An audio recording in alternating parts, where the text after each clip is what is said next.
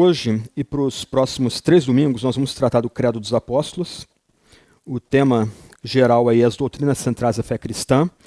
Então, o que eu quero é usar esse documento bem antigo como um tipo de gabarito para a gente tentar entender quais são aqueles ensinos que distinguem o cristianismo de qualquer outra religião. Ou, se você quiser colocar de outra forma, quais são aqueles ensinos que uma pessoa tem que aderir para de fato ser cristã. Eu vou presumir aqui que vocês já conhecem o credo, mas, por exemplo, é possível uma pessoa ser cristã e não crer na ressurreição de Cristo e não ter a esperança da ressurreição do corpo e da vida eterna? É possível uma pessoa ser cristã e, por exemplo, não crer no nascimento virginal de Jesus Cristo? É possível uma pessoa ser cristã e não crer que Deus é todo-poderoso? E o credo diz duas vezes que Deus o Pai é todo-poderoso? Então, de certa forma, nós vamos tentar usar esse documento chamado Credo dos Apóstolos, como um tipo de gabarito para analisar nossa fé, mas também pensar criticamente sobre quais são aqueles, aqueles elementos mais básicos que uma pessoa tem que aderir para ser reconhecida como cristã. A palestra está sendo gravada, mas uh, se houver perguntas, tem microfone? Tem. Ok? Então você faz o sinal e vão passar a vocês o microfone. Eu queria começar lendo duas, uma frase e depois fazendo um comentário sobre ela. Então, a frase vem de Jaroslav Pelikan, ele é autor de uma coleção de cinco volumes sobre a tradição cristã, e logo nas primeiras palavras dessa coleção ele diz o seguinte: O que a Igreja de Jesus Cristo crê, ensina e confessa com base na palavra de Deus, essa é a doutrina cristã. A igreja cristã não seria a igreja como a conhecemos sem doutrina cristã. Essa frase é importante porque lembra é, duas, duas questões básicas para a gente aqui. De um lado, na palavra de Deus, Deus fala a gente, Deus se dirige a gente. E Deus fala a gente na sua palavra com autoridade. Do outro lado, quando Deus fala a nós da sua palavra, ele exige uma resposta. E a resposta da igreja é o credo, é confessar é, de forma clara, de forma lógica, de forma fundamentada na Bíblia, o que a gente crê e confessa. Então, isso é a doutrina cristã. O Credo dos Apóstolos, então, que nada mais é do que um sumário da doutrina cristã, ele apresenta para a gente o ensino bíblico, ortodoxo, consensual, como diz Vicente de Lérins, um escritor antigo, que foi crido em todo lugar, em todo o tempo e por todos os cristãos. De certa forma, então, se a gente pensar numa casa, o credo é a sala onde nós recebemos as visitas. O credo nos dá, então, aquelas, aqueles ensinos básicos, essenciais que uma pessoa precisa aderir se ela quer ser de fato cristã.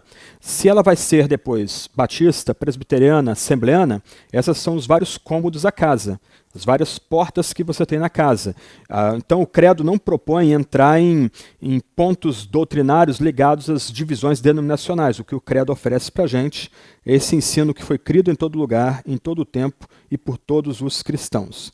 E o credo diz o seguinte: Creio em Deus, o Pai Todo-Poderoso, Criador do céu e da terra, e em Jesus Cristo, seu único Filho, nosso Senhor, que foi concebido pelo poder do Espírito Santo Nasceu da Virgem Maria, padeceu sob Pôncio Pilatos, foi crucificado, morto e sepultado. Desceu à mansão dos mortos, ressuscitou ao terceiro dia, subiu aos céus, está sentado à direita de Deus Pai Todo-Poderoso, de onde há de vir a julgar os vivos e os mortos. Creio no Espírito Santo, a Santa Igreja Católica, a comunhão dos santos, a remissão dos pecados, a ressurreição da carne e a vida eterna. Amém. O que nós vamos fazer então hoje é trabalhar apenas o creio. Semana que vem a gente trata de Deus o Pai. Na terceira semana, Jesus Cristo, o único Filho de Deus o Pai. E na última semana, no último domingo, a gente trata, daqui a quatro domingos, creio no Espírito Santo. E você deve notar aí que eu ofereço uma tradução um pouco diferente dessa última, desse último artigo. Quando a gente chegar lá, eu vou explicar por que eu ofereço essa diferente, uma diferente tradução. Né? Creio no Espírito Santo, não na Santa Igreja, mas creio à Santa Igreja Católica. Uh, um ponto importante aqui é que esse documento ele é muito antigo. Já no século III, no século IV, a gente já descobre vários dos escritores antigos, que são chamados aí de pais da igreja, oferecendo algum tipo de uh, definição de fé, o que eles chamavam aí de regra de fé ou tradição, bem parecida com o credo dos apóstolos. Geralmente um padrão trino, quer dizer, um artigo falando de Deus o Pai, outro artigo falando de Deus o Filho, mais um terceiro artigo falando de Deus o Espírito Santo, com uma faltando uma ou outra frase ou com um, um ou outro acréscimo que não há no credo dos apóstolos. Então esse documento que a gente vai tratar hoje, nos próximos domingos, ele é um documento antigo, também chamado aí de símbolo de fé, que a partir do século VII e século VIII, se tornou um tipo de padrão usado, por exemplo, em cultos da ceia, cultos de batismo, ah, em momentos solenes em que a igreja precisava responder uma pregação importante, a igreja terminava o culto recitando o Credo dos Apóstolos. Então, a partir do sétimo e oitavo século, esse documento que nós vamos considerar aqui nesses domingos, ele se tornou um texto padrão para preparar pessoas, por exemplo, para o batismo, na hora de confissão de fé diante da igreja, etc. Uh, e por que ele é chamado de símbolo de fé? A história aqui vem do âmbito militar. Uh, no mundo antigo, uh, quando uh, dois militares, dois comandantes de unidades militares romanas iam se separar para uma campanha militar, eles pegavam um vaso, quebravam um vaso, pegavam duas, dois pedaços do vaso que se encaixavam direitinho e eles, cada um, ao separar, levaria esse, esse pedaço de vaso consigo e, em necessidade de se comunicar no campo de batalha, os seus mensageiros car carregariam esse pedaço do vaso. Se houvesse necessidade de autenticar a mensagem, para um dos generais, um dos comandantes ver se aquele mensageiro realmente vem da parte do seu aliado, do seu colega, então ele pegaria um, o pedaço que ele ficou do vaso, o mensageiro lhe daria outro pedaço, eles encaixariam, se o pedaço encaixasse direitinho, então houve um símbolo. Uh, houve uma identificação entre ambas as partes. Então, desde os primórdios, aí século III, século IV, esse documento, ou, ou a origem, os, os, textos que deram origem a esse documento, começaram a ser chamados de símbolos de fé. Era uma forma de cristãos se reconhecerem.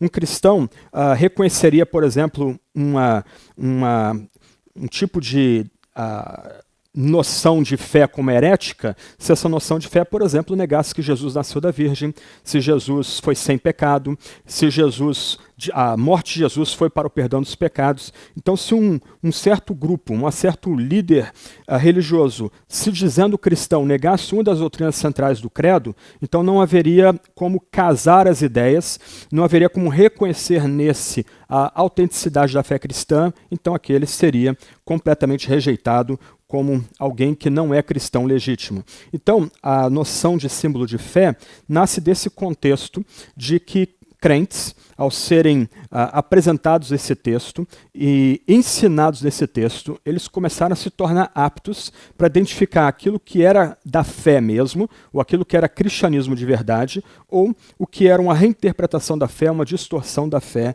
daí a ideia de símbolo de fé, uma forma de autenticar ou reconhecer se tal eh, pregação, tal ensino era de fato cristão. Por exemplo, uh, Agostinho, o famoso pai da igreja, nas suas confissões, ele conta uma história da época de quando ele era maniqueu, é, de um dos seus líderes debatendo junto com o bispo da igreja cristã. E o maniqueísmo ele é uma, um, uma ideia dualista, ou era uma ideia dualista, em que entendia que haviam ah, duas divindades lutando pela, pelo controle da criação, uma divindade má e uma divindade boa, ah, ou duas energias, né, uma boa e uma má, e que a energia boa está conectada ao espírito e a energia má à matéria. Então, no meio do debate, o seu líder lá, o líder maniqueu lá, que ele seguia naquela altura, defendendo de forma bem aguerrida essa noção dualista do mundo. E aí o bispo vira para esse maniqueu e pergunta: ah, me explica uma coisa, ah, se a criação é má, já que essa energia malvada, essa, esse poder mal está na matéria e não no espírito, então por que vocês se alimentam?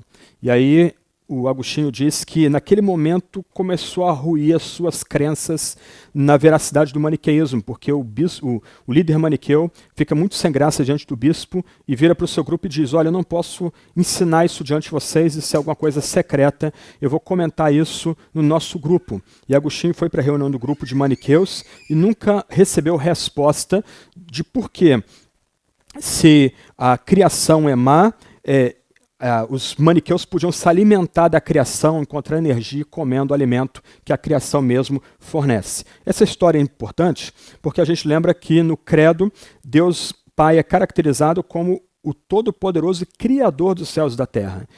Ah, naquele momento ali, quando Agostinho começa a notar que o maniqueísmo não tem resposta para essa, é, essa contradição, né, despreza-se a matéria, mas se serve da matéria, ou despreza a criação e serve da criação, ele começou a entrar em crise e isso vai ajudar a preparar o caminho dele para mais adiante ele chegar à fé cristã. A história ilustra aqui o ponto que a gente aprende depois com Agostinho, que o credo, essa, esse resumo da doutrina cristã, pode deve ser usado de forma crítica. Pessoas que acham que podem agregar várias ideias díspares e colocá-las juntas e se acharem cristãs, elas estão ah, se afastando do espírito daquilo que é resumido no credo como centro da fé cristã. E uma questão que pode ser levantada aqui, ao olhar o texto do credo, é por que o credo não diz creio na Sagrada Escritura ou creio na palavra de Deus? Algumas pessoas podem dizer, puxa, a gente vai recitar o credo, o credo não é bíblico, né? A gente está estudando o, os Dez Mandamentos. No passado nós meditamos no Pai Nosso. Ali tudo bem, a gente está meditando na palavra de Deus, o texto bíblico. Por que então a gente tem que meditar no credo se ele não é bíblico? A pergunta é: uh, será que ele não é bíblico de fato?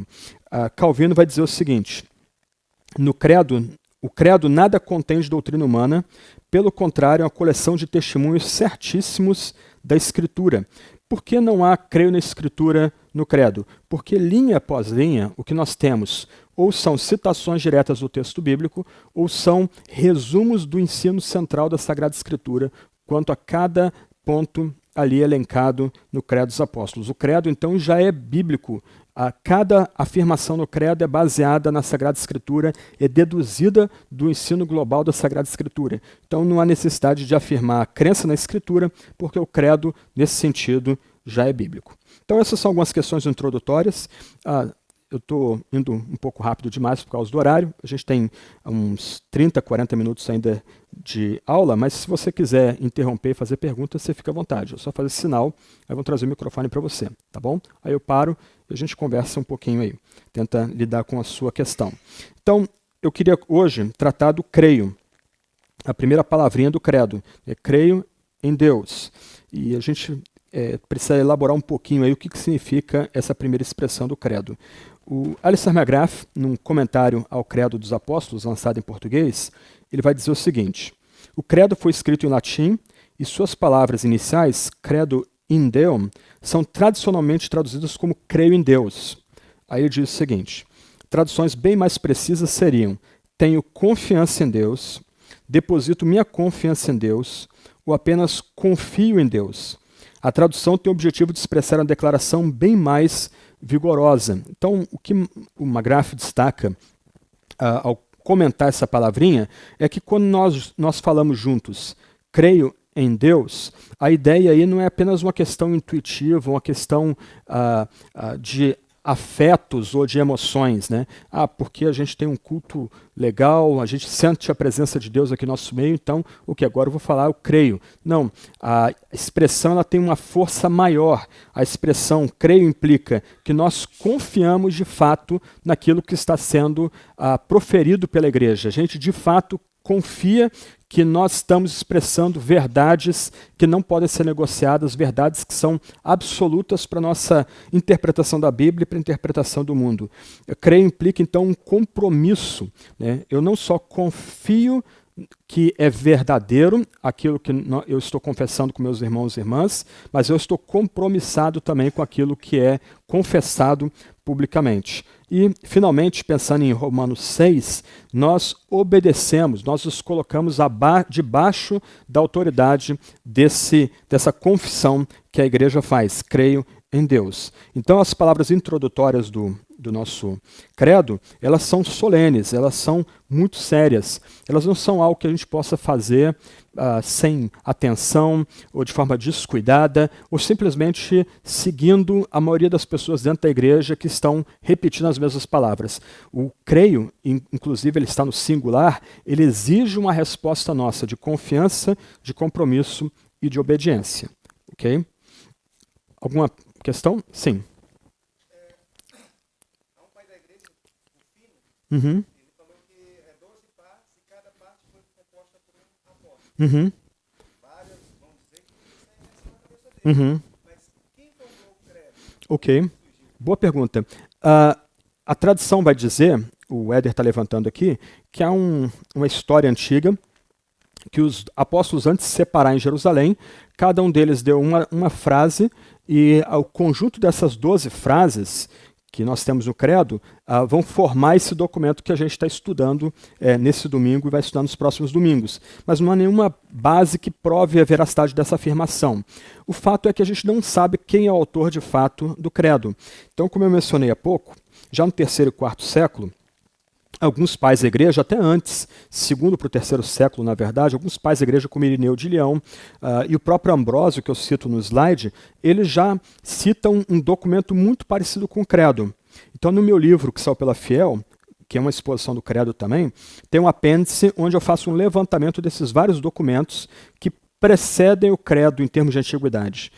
Algum momento aí no sétimo século, no oitavo século, esses vários eh, testemunhos de fé foram harmonizados e aí foram formulados nos termos que a gente recita hoje nossas igrejas, como a gente leu há pouco aqui.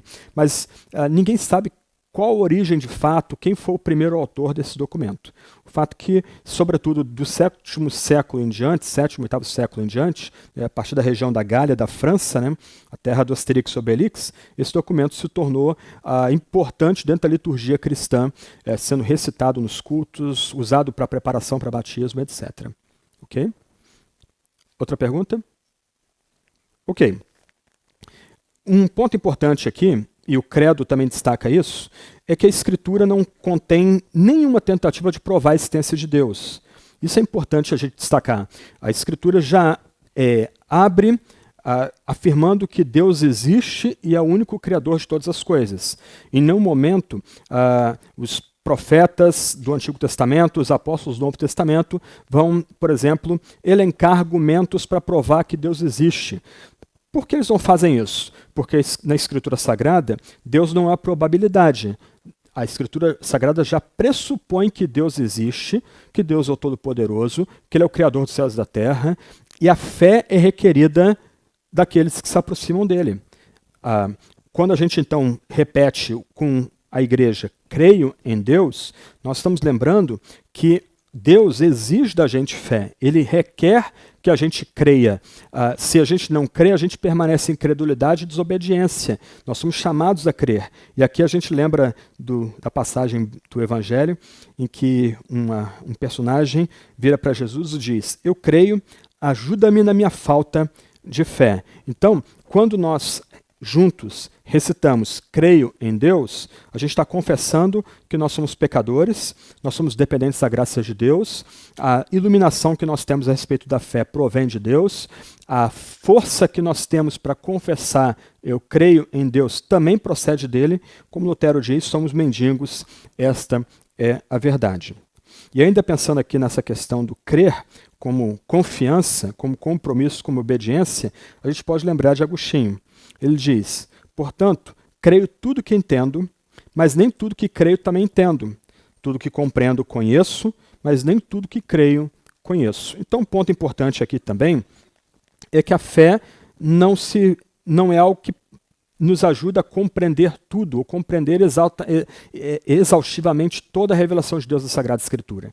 Tem áreas da, da revelação de Deus na Escritura que a gente vai ter que dizer, olha, não sei como responder isso. Esse é um ponto difícil aqui, não dá para, é, não, tem, não tem como elaborar mais. Mas ainda assim a gente permanece crendo, como diz Agostinho, creio tudo que entendo, mas nem tudo que creio também entendo. Tudo que compreendo conheço, mas nem tudo que creio conheço. Ele está levantando aqui o fato de que nossa razão tem limites, nosso intelecto tem limites. Algumas vezes a gente fala aqui uh, na igreja, nós temos uma confissão de fé, que aqueles que vão ser membros da nossa igreja, eles não precisam entender tudo que está na confissão de fé, mas eles têm que respeitar que aquela é a linha mestra da igreja, são as boas de sinalização que ajudam a gente com nossa pregação, com nosso ensino, orações, culto, batismo, ceia, etc e tal. Então, ainda que a gente reconheça que a gente tem a dificuldade de explicar certos elementos da fé, que são por natureza difíceis, Deus é um, Deus é três, é, predestinação, responsabilidade humana, etc. e tal, ainda que a gente tenha dificuldade de conhecer detalhadamente esses assuntos, do outro lado, a gente é chamado a crer, a colocar nossa fé nesses temas, posto que eles são parte da revelação de Deus para nós. Sobretudo aqui, o que se destaca no credo é justamente essa revelação de Deus como um e três. Na minha tradução, eu digo, creio em Deus, vírgula, que é o Pai, o Filho e o Espírito Santo. Outras traduções vão dizer, creio em Deus o Pai, e em Jesus Cristo, e no Espírito Santo. Eu prefiro colocar vírgula após é, creio em Deus, porque me parece que o credo ele elabora, em algum, alguma medida, o ensino de que Deus é um e também é três. Nosso Deus é uma essência que se revela como Deus o Pai, Deus o Filho e Deus o Espírito Santo, o que já é uma doutrina bem complicada. E isso até ilustra o ponto de Agostinho aqui. A gente pode ter dificuldade em compreender os meandros, os detalhes desse ensino tão central para a fé. Mas, do outro lado, a gente é chamado a se compromissar, é chamado a confiar que essa é a revelação de Deus e a gente obedece aquilo que Deus fala na sua Sagrada Escritura. Uma questão que pode ser levantada também, aliás, alguma pergunta sobre esse ponto? Creio em Deus? Dúvida? Não? Ok. Ah, só ainda, voltando ao ponto aqui, eu lembro ah, da história de John Wesley, quando ele se converte ouvindo um homem lendo o que Lutero escreveu sobre a Epístola de São Paulo aos Romanos. Enquanto ele ouve a leitura, ele diz que o coração dele foi estranhamente aquecido. Uh, esse é um elemento também da fé. fé uh, esse, esse creio que é exigido desse documento antigo não é apenas uma noção intelectual.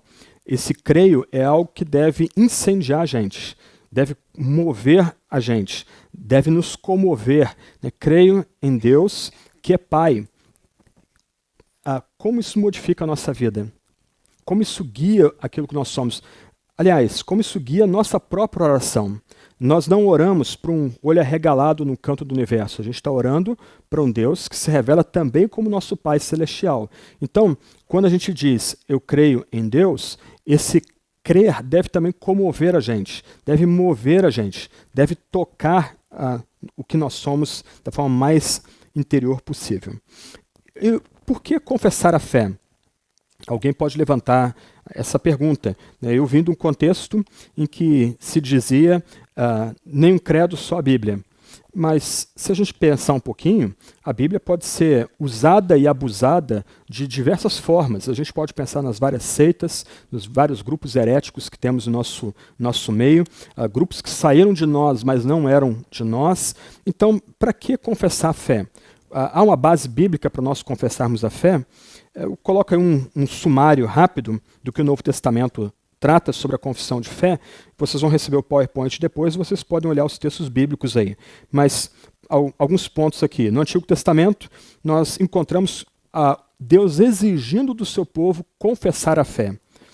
E eles vão confessar contra as, a, o contexto fortemente pagão a, que Deus é uno e Deus, o Senhor, é completamente singular em seus feitos poderosos. Então você pode depois com calma olhar esses textos bíblicos aí, os filhos de Israel confessando que Deus é um. Ouve Israel, o Senhor nosso Deus, o único Deus. Enquanto ah, para as nações ao seu redor, filisteus, amorreus e outros, ah, importa ter o máximo de divindades possíveis para abençoar a nação. E até mesmo para alguns em Israel, é possível crer em Yahvé, mas é possível ter alguma relação com os deuses aqui da terra, Baal, Astarote, o Astarte, etc o povo de Deus é instado a confessar a um único Deus. Só há um único Deus. Esse é o grande eu sou. Há numerosos salmos também que vão enfatizar a ação de graças diante da fidelidade desse Deus, como também no, a, o povo de Deus é instado a proclamar a bondade do Senhor. Então nós temos aí salmos que são usados como confissões de fé, Uh, nós adoramos a Deus porque Ele é bom, nós adoramos a Deus porque Ele derrotou os vários reis, os reis que nos afligiam. Porque Deus age, nós somos chamados a confessá-lo como o único Deus, o único Deus que existe em toda a terra. No Novo Testamento, as palavras confessando e confissão também são bastante mencionadas. Alguns exemplos aqui. Tito 1,16 vai mostrar que a gente começa a confessar com os lábios, mas a nossa confissão tem que ser demonstrada ativamente. Envergonha o cristianismo quando alguém se diz cristão e essa pessoa é malandra, essa pessoa é mentirosa, essa pessoa defrauda outros. Então Tito vai lembrar que não basta apenas confessar com os lábios, a gente tem que confessar também em nossa vida, em nosso viver diário. Uh, um outro ponto aqui é que Jesus vai exigir, o, o Novo Testamento exige que cada discípulo confesse a Jesus. Então, há um apelo para que cada um de nós, individualmente, diga que só Jesus é Senhor. Mas, do outro lado, e eu quero terminar com isso daqui a pouco, uh, o Novo Testamento exige também que todos nós juntos, como povo de Deus, a gente confesse juntos que Jesus é Senhor. Em outro, outro, do outro lado, então, há uma exigência para que individualmente cada um de nós confesse Jesus como Senhor, mas do outro lado, essa confissão de fé é um ato comunitário. Ao confessarmos a fé, nós estamos nos unindo a todo o povo de Deus na Igreja Trindade, a todo o povo de Deus em São José dos Campos, a todo o povo de Deus em todo o canto da terra. Quer dizer, nós somos de fato uma comunidade internacional ao professarmos a mesma fé e a mesma ordem. Só que o Novo Testamento lembra que, ainda que a gente seja chamado a confessar com coragem a fé, eventualmente a gente pode pagar o preço mais elevado. Então, já no Novo Testamento nós temos, por exemplo, Estevão sendo apedrejado por confessar a fé. O Novo Testamento, ah, o Atos termina com Paulo preso em Roma por professar a fé. O Novo Testamento, o último texto de Paulo no Novo Testamento, segundo Timóteo, é uma despedida de Paulo, dizendo que ele guardou a fé, e a fé ali não é apenas a questão subjetiva de crer em Jesus, ele guardou esse, esse, essas doutrinas que ele ensinou durante toda a sua vida, ele, ele guardou esse corpo doutrinário que a gente pode abordar por meio do credo dos apóstolos. Então, ainda que a gente seja chamado a confessar a fé com coragem, a gente tem que lembrar que, eventualmente, a gente talvez seja chamado a entregar a nossa vida por causa dessa fé que nós confessamos. E um outro ponto que o Novo Testamento ensina é que o cristão deve manter firme sua confissão para se afastar da, para não se afastar da fé em meio ao sofrimento. Isso é um tema recorrente no livro de Hebreus. Algumas vezes, por não termos refletido sobre a fé com a devida seriedade, algumas vezes por a gente ter uma visão superficial da fé no meio da perseguição, o que parece ser o caso do, do contexto do livro de Hebreus, algumas vezes cristãos podem abjurar a fé. O autor de Hebreus vai dizer de supostos cristãos que estão crucificando Jesus novamente, estão voltando para sua antiga vida de pecado. Por quê? Porque parece que essas pessoas não calcularam os riscos de confessar a fé. A confissão de fé deles foi descuidada, por isso eles caem na apostasia. Então, o cristão deve meditar na sua fé, ele deve conhecer a sua fé, para que quando vier o dia mal, ele esteja arraigado num firme fundamento. Eu lembro sempre de uma história de um pastor escocês que uh, ele, ele teve um mal-estar, um problema de coração, e ele foi eh, socorrido em casa e colocaram na ambulância. Ele, ele se dirigiu ali, a ambulância saiu disparada para o hospital. E ele disse que enquanto ele estava na ambulância, ele sentia a presença do diabo junto dele. E o que ele percebia ali era que ah, ele estava sendo tentado a abjurar a fé dele do tipo: olha, é, você sempre professou a fé, e olha onde você está agora. E aí ele começa a recitar em voz alta textos bíblicos que lhe davam segurança de que, mesmo que ele morresse entre a sua casa e o hospital, ele morreria em paz e morreria com Cristo. Qual é o ponto aqui que a ilustração ajuda a gente a perceber? A gente precisa refletir sobre o que nós cremos para que no dia mal a gente tenha um escudo, uma espada. Só volta um pouquinho, por favor, Tiago. Eu coloquei um, um desenho aí que eu passei batido. É um cavaleiro medieval com uma espada e um escudo. Acho que é o slide. Achou aí? É o número 5.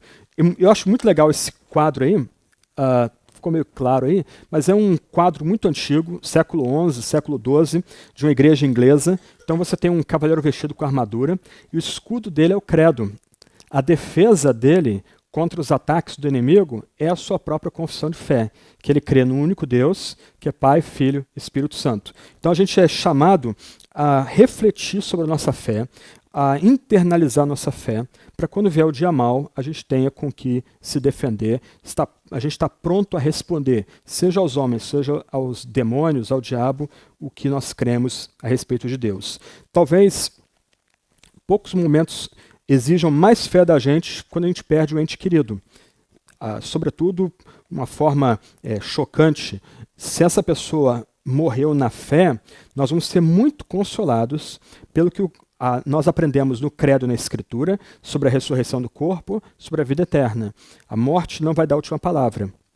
Deus é que dá a última palavra, e a última palavra é que aquele que crê no Filho ressuscitará no último dia e entrará na vida eterna. Então, aí, nesses momentos críticos da nossa vida, como um, um luto, a gente é consolado pela fé que a gente é chamado a meditar. Então, a gente tem que aproveitar os bons tempos para internalizar a fé, para aprender mais da fé, para ampliar o nosso conhecimento da fé, para que quando vier o dia mal, a gente permaneça firme.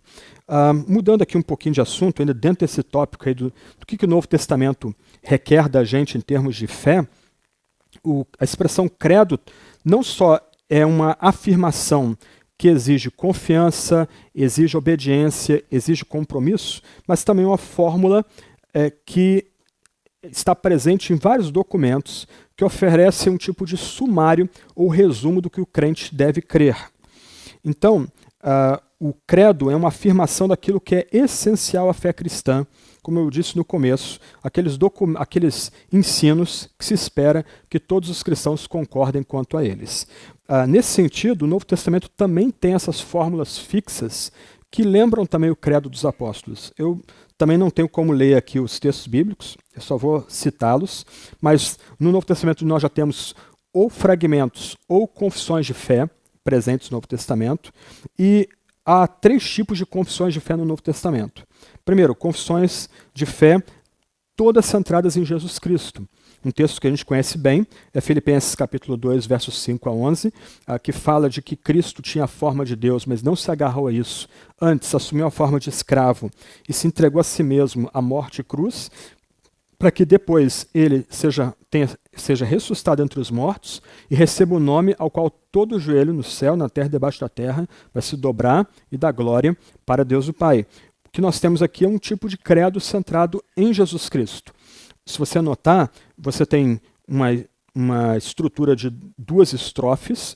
A primeira estrofe falando da humilhação do Salvador, a segunda estrofe falando da exaltação do Salvador, e as duas estrofes em conjunto mostrando a centralidade de Cristo para nossa piedade, para nossa devoção, para nossa fé. Então nós temos aí várias citações que você pode consultar depois de uh, ou fragmentos ou pedaços de confissões de fé que Paulo está citando é, que já são usadas na igreja ou que ele está elaborando centradas em Jesus Cristo. Mas há outras confissões de fé que enfatizam o pai e o filho. E eles colocam, essas confissões colocam pai e o filho em igualdade. O pai e o filho são dignos de serem louvados e adorados. O pai e o filho são um só em essência. Então o Novo Testamento também traz confissões de fé centradas no pai e no filho. E por último, nós temos formulações trinitárias, que são confissões de fé também à luz do Novo Testamento. Por exemplo, Mateus 28, 19 é uma pequena confissão de fé. A gente deve ir e fazer discípulos e batizar esses discípulos em nome do Pai, do Filho e do Espírito Santo. Um tipo de bênção que é dada àqueles que se batizam no nome do Deus Trino. E se você notar, o credo tem essa mesma estrutura: o Pai, o Filho e o Espírito Santo. Nós abençoamos uh, pessoas na igreja ao final do culto, em nome do Filho, do Pai e do Espírito.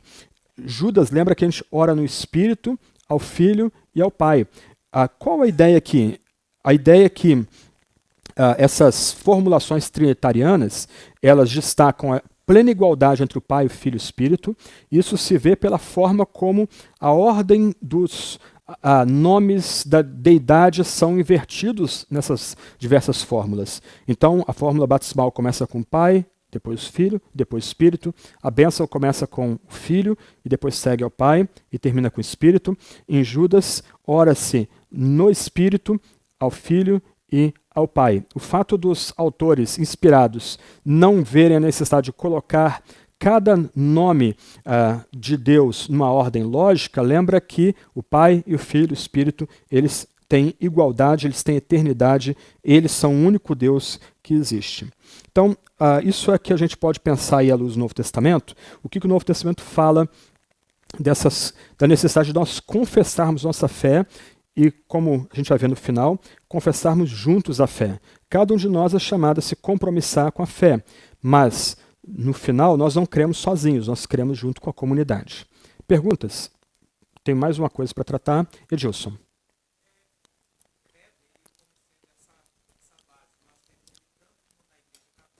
Uhum. Sim. Uhum.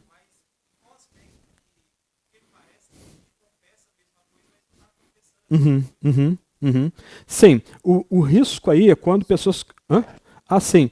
Ah, obrigado. O Edilson está levantando o seguinte: católicos recitam o credo, protestantes recitam o credo, mas aparentemente eles estão, eles creem em coisas distintas. Ah, a gente pode pensar, Edilson, num edifício de três andares. Então, no primeiro andar, que é o andar mais importante, há um fundamento que é comum à mais ampla gama de cristãos protestantes, católicos e os ortodoxos da de Grécia e Turquia e o resto, da Ásia, Rússia. Né? Então, uh, de uma certa medida, todos esses grupos, pentecostais inclusive, eles concordam com essa base. ok? Há um segundo nível que vem com a reforma protestante. O que, que distingue a gente de ortodoxos e católicos? Porque na reforma, os nossos pais espirituais, eles descobriram o princípio da justificação pela graça, sola gratia, so, somente a graça, somente a fé, somente Cristo. Isso é que distingue o protestantismo do catolicismo e da ortodoxia. O terceiro nível, o andar menos importante, e é geralmente o andar que nós evangélicos mais brigamos, são aquelas questões que distinguem uma denominação da outra ceia, batismo, o governo de igreja. Então, são questões ligadas à denominação, organização da igreja local. O que acontece? Num, num nível básico, aqui embaixo, a sala de estar da casa, nós estamos de acordo. Só que quando chega ao segundo nível, então protestantes vão entrar em desacordo com os católicos, católicos vão estar em desacordo com os ortodoxos, ortodoxos vão estar em desacordo com o protestantismo. Então, num nível é, básico, os católicos e os protestantes vão concordar em cada ponto do credo, porque ele é básico, ele é o, o, aquilo que é mais essencial à fé cristã, como eu tentei enfatizar no começo aqui. Eles vão se distinguir nas questões que são mais particulares a cada grupo. Então, por exemplo, salvação. Nós entendemos que a salvação é um ato seguido de um processo. A Igreja Católica vai entender que a salvação é um longo processo, começa com o batismo de infantes, passa pela confirmação e vai chegando até a extrema-unção. Então, a, nesse ponto é uma distinção bem é, um, há um corte abrupto entre protestantes e católicos. Nós entendemos que uma pessoa quando crê, ela já é justificada ela já é totalmente perdoada. E por causa disso, agora ela vai perseguir a santificação como processo durante toda a vida. Então, no segundo andar, que a gente começa a se dividir. Por isso que, mais uma vez, a imagem não é minha, né? A imagem vem de C.S. Lewis, no seu livro Cristianismo Puro e Simples, que é um tipo de comentário do credo. O credo é a sala de estar do cristianismo. Aí você tem as várias cômodos da casa e aí fica a seu critério entrar no cômodo que você entender que é mais bíblico ou está mais próximo da Sagrada Escritura. Uhum. Uhum. Mas eles recitam isso pensando nisso? Porque eu, particularmente, quando fui católica, uhum. Uhum. Uhum. Uhum. Uhum. Sim. Aí tem que ver quem que interpreta mais corretamente o credo à luz das suas origens. Porque originalmente o credo estava pensando em Roma. Roma não era uma igreja de destaque ainda quando o credo foi elaborado. Havia Antioquia, havia Éfeso, havia Constantinopla, havia Alexandria. Roma era uma igreja importante, mas não menos importante do que outras igrejas da Ásia. Então, a ideia do creio na igreja católica é que nossa igreja não é um grupelho, não é uma seita herética e só nós somos verdadeiros, não. Nós estamos crendo aquilo que a igreja de Deus composta de homens e mulheres, ricos e pobres, letrados e letrados, creem em todo canto da terra. Só que uh, é interessante a questão que você levanta, até o Concílio Vaticano II, década de 60, nós éramos heréticos para a Igreja Católica. Mas a partir da década de 60 nós nos tornamos irmãos separados. Então, mesmo quando católicos recitam é, creio na Igreja Católica, a, a ideia ali, em tese também, né, pode não ser na cabeça de quem recita, mas é que a igreja é maior do que a própria expressão local, a própria igreja romana. Apesar do que até a década de 50, a ideia é que a igreja, a igreja romana, é igual ao reino. Então, quem não, não está na igreja de Roma, não está no reino, logo não tem salvação. Desculpa. Então, é, a questão aí é retroagir as origens. À luz das origens, qual a ideia básica de cada afirmação do credo? O que, que o credo queria dizer em Ambrósio e Rufino, como foi mencionado? Creio na igreja. Aliás, esse é meu ponto. Nós não cremos na igreja. A minha tradução é um pouco diferente. E no meu livro eu dou vários exemplos de, de textos mais antigos em que se lia creio no Espírito e a igreja. Porque a, a igreja, o perdão dos pecados, a ressurreição, ele não é algo que a gente crê. A gente crê numa pessoa. E a gente crê que essa pessoa faz obras. Então, o meu argumento aqui, ao dividir o credo em três blocos principais, creio no Pai, no Filho, no Espírito, é que nós cremos num ser, que é Pai, Filho Espírito, e que ele faz, cada pessoa faz suas obras próprias. Cada pessoa desempenha suas obras da história. E aí o, o Espírito é ele que constitui a igreja que é católica, espalhada em todo canto da terra. E aí de nós se a gente crê em algo diferente. A gente retroage a um, uma seita, uma heresia. Ah, todos estão errados, nós estamos certos, nós somos a última linha de defesa da fé cristã. Isso é o tipo de argumento que está na base de quase todo grupo herético, quase toda seita. Ok? Sim, Melk.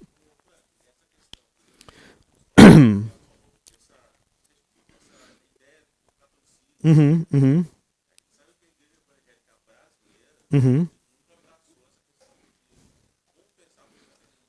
Uhum, uhum.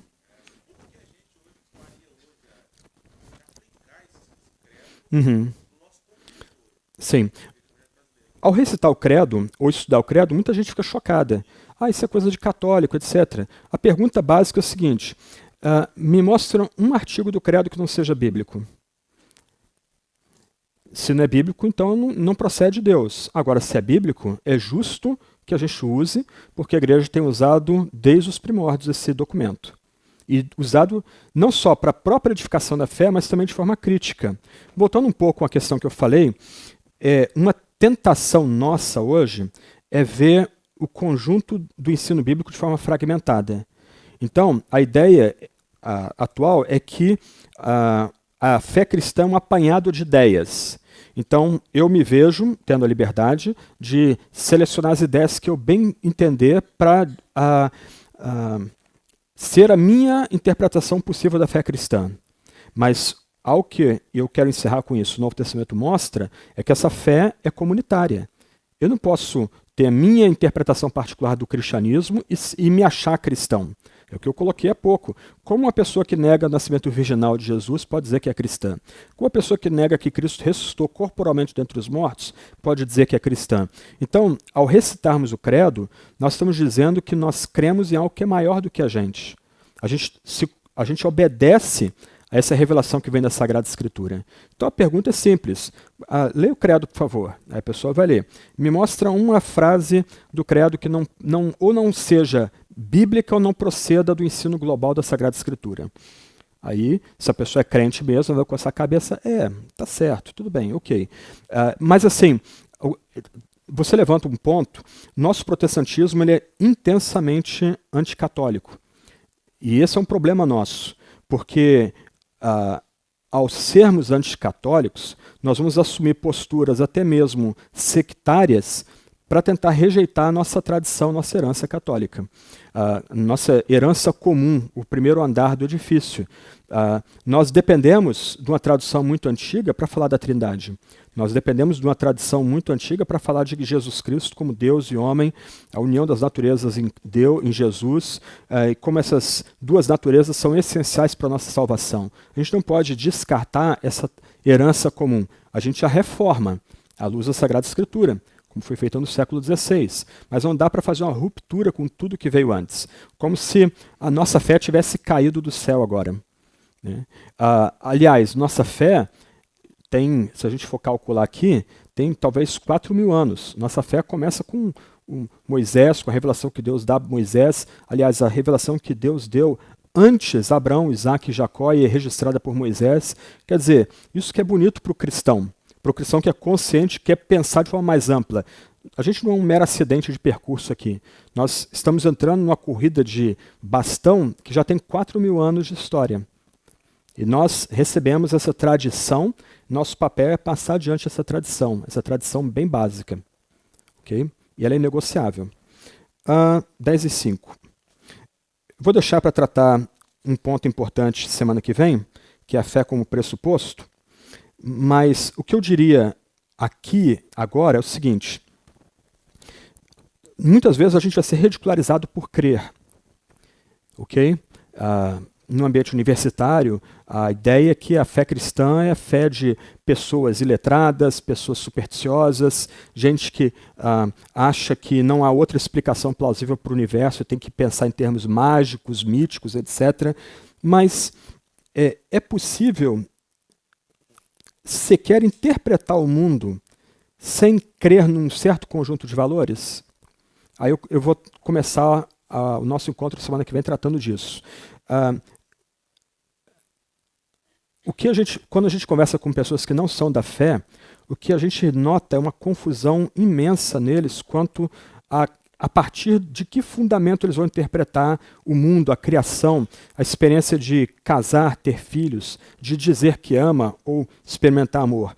Eles podem é, tentar interpretar o mundo a partir da razão, a partir da experiência, a partir de alguma intuição mística. Agora, se você notar, cada uma dessas, dessas óculos que os incrédulos usam para interpretar o mundo é, são assumidos arbitrariamente.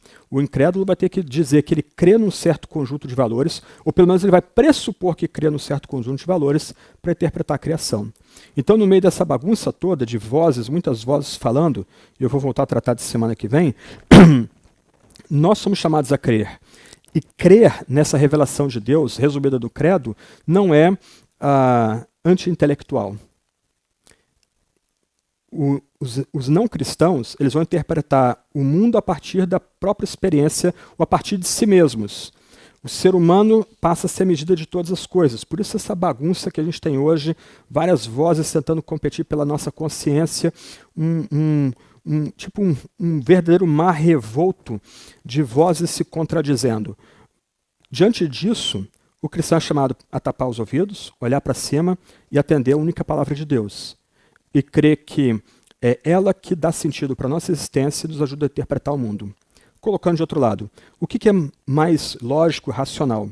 Tentar interpretar o mundo a partir dos nossos próprios valores, valores humanos, valores que nascem ah, do partido, nascem da região que a gente nasce, nasce de nossa intuição, ou crer que é um Deus que é criador e que se revela e que essa revelação dá sentido à nossa vida e ilumina tudo que é canto do mundo. O que é mais racional no final?